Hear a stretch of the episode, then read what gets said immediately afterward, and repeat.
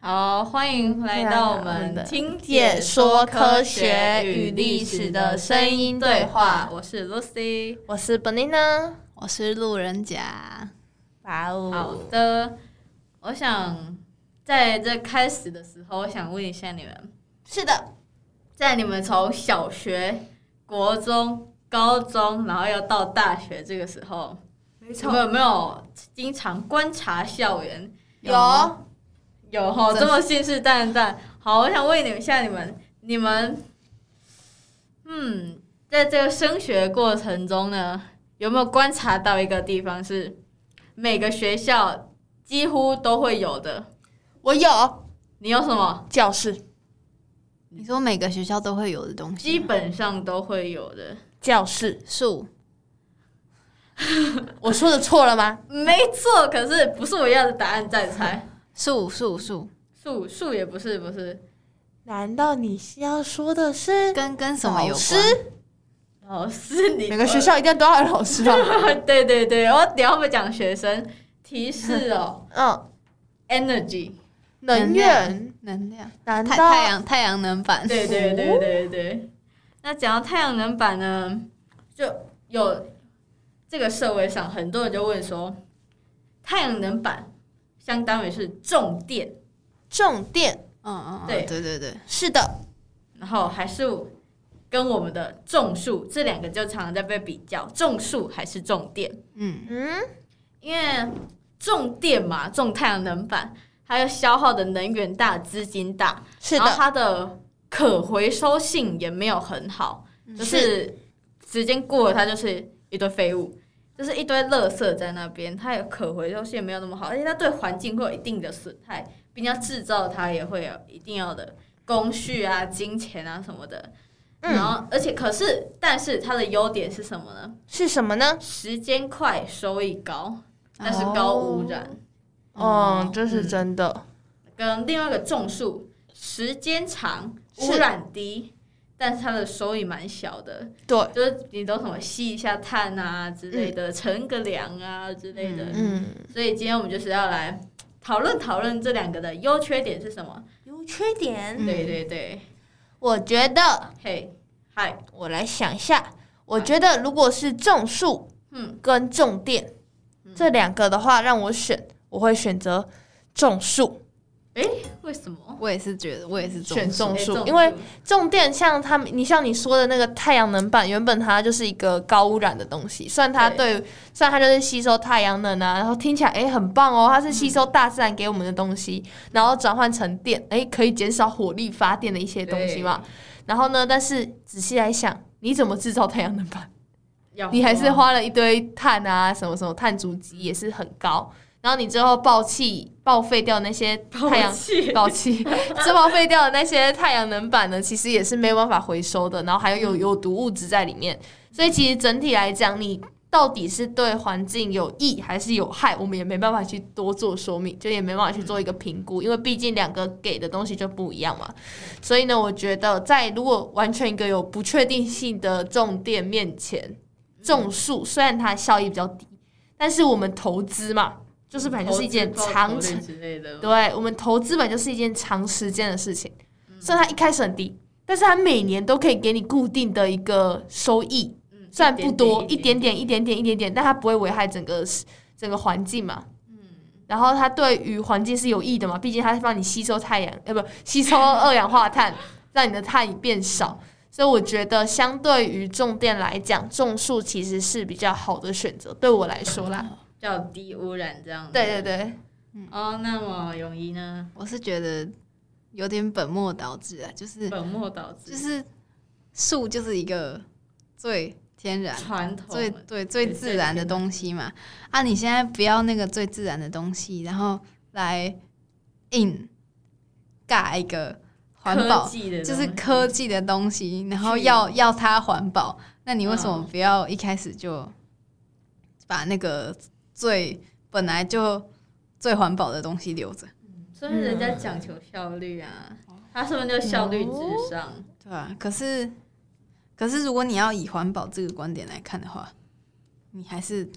太阳能板其实也没有到很好。对，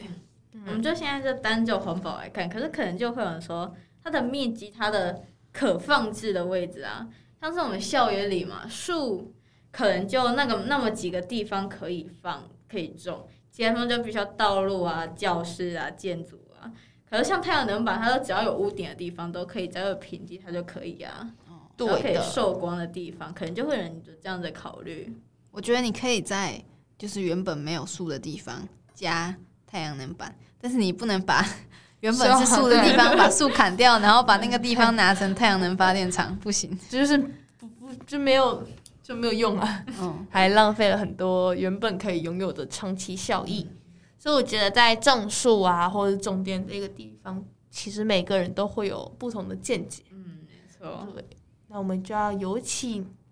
老老师来为我们讲讲他他的的想法呢。对，是。那我们讲掌声有请老师。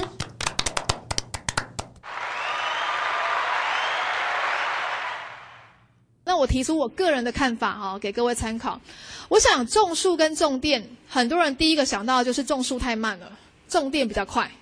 因为我们要再生能源的比例要到五十 percent，所以我们种电比较快，好，所以应该要把树都通通砍光来种电，因为种树不符合成本效益，都会有听到这样的说法，所以我决定要发表论文来证明这件事情，到底种电跟种树的成本效益的比较。我们先来看一下，上面是种树啊，下面是种电。这个种树的过程，呃，先讲一下啊，种树我们当然要种子，好，要种苗。那个种子或是苗木的生长需不需要排碳？不用，好，不用，这个就是靠大自然界的力量。所以它的种植的过程是负碳，可是生产太阳能板要不要排碳？要，这个一定要排碳。所以它基本上，那这个过程我都先不算哦，好，我都先不算。我们来看建制的成本，种树二十年，一公顷大概花两两百万左右，一两百万。但是如果种电，一公顷要花多少钱？坊间的业者都会告诉你，一公顷要花一亿，一亿新台币的建制费用，哈，建种电的成本。但是呢，我去查了环保署正确的数字啊，正确的数字是六百六千八百九十七万，好，其实也蛮高的，哈，这个金额蛮高的。好，那再来，这个是成本的部分哈，就是我花了钱，我还没有算每一年要维维护的成本，我也还没有算其他的费用，就是纯粹建制成本。好，那再来就是减碳的效益，种树二十年两百到三百吨，但如果种电的话，我不晓得各位有没有看新闻哦，新闻其实有有有一次那个立委有讲了一句话，种电的效益是种树的五十倍。其实他讲的是对的，就是说每一年树可以吸二十吨，好，那这个种电的话可以吸八八百多哈，高高的话八百多，那我把它平均起来大概就是五百五百多哈，所以这个二十年就可以有一万多吨，好，那就我把它算出来一吨的减碳成本，种电比较贵。其实种电就是高成本、高效益，然后种树呢低成本，但是它效率也比较差。好，所以其实你把它换算成单位的成本，数没有比较差。好，那这一篇文章今年刚发表在 Energy 的期刊上面。好，那给各位参考。好的，谢谢老师的谢谢老师讲解，谢谢老师的意见。那么，经过老师的意见分享之后呢，是其实我们这集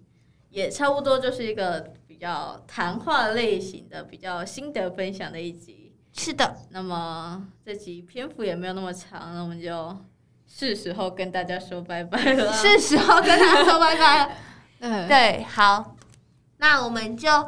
那我们来统整一下，我们这几集在讲些呃，我们来最后统整一下，我们这集讲了些什么？这集还是全部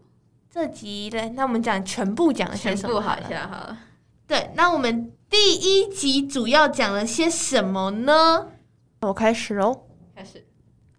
好，那我们现在的话来为大家总结一下我们这五集分别讲了些什么吧。统整回顾一下。是的，那我们第一集集讲的就是我们的碳一些相关碳的定义嘛，对，就像么什么近邻啊、综合对这些碳的模式，所以我们第一集主要分享的是一些专有名词的定义。对对，那我们第二集主要讲些什么呢？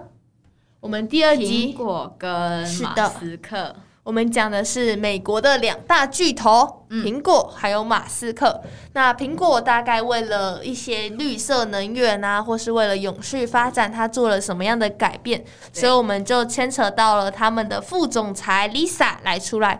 来以她作为一个代表，对来看看苹果为了环保做了些什么。那再来第三集，没错，那第三集的我话们，讲了台湾可以怎么申请碳权，它的条件是什么？没错，我们还讲了如何增加碳汇，嗯，的一个方法，然后也请到老师来为我们说明哪些树可以增加更多的利利益。益这样子。那第四集呢？我们讨论了种树生碳权这个事是是不是一笔划算的交易？没还有错， SDGs 在学生时期的教育，没错。那最后的第五集，我们说了些什么呢？种电还是种树这两者的心得分享。对，那我们来总结一下，最后我们想说些什么呢？我们觉得，其实像我们拿到了种树生碳碳权权这这个题议目题这个议题，对，其实在这一个议题呢，在国内跟国外有很多方法去解释，然后在对国内跟国外也是有不同的方法去申请一些碳权啊、碳汇。但简单来讲，大家其实都是想要为环保尽一份心力，达到永续发展的一个目的，然后还有保卫我们这颗可爱的小地球。嗯，亏欠毕竟它太多了。是的，那我们这里就可以推荐一下，我们有一个科学捍卫地球，它就有讲到一些关于我们地球的事情，也有说明到一些像是水分啊，地球很难找到。第二个就是嗯很难找到另一个星球当作为我们的地球，是所以我们更应该要爱护地球，很好，所以才不同。其实从不同角度去看待，其实每个人都只有一个目标，虽然他们想出来的东西不一样，但是每个人最终的目标就是希望可以让，就是我们的绿色能源可以发展的越来越茁壮，让我们的地球可以永续的发展。那我们今天的分享，还有我们这几集的分享，就到这边到一个段落。对，真的哦啊谢谢大家真的啊要说个拜拜了，没错，谢谢谢谢好，好谢谢大家拜拜拜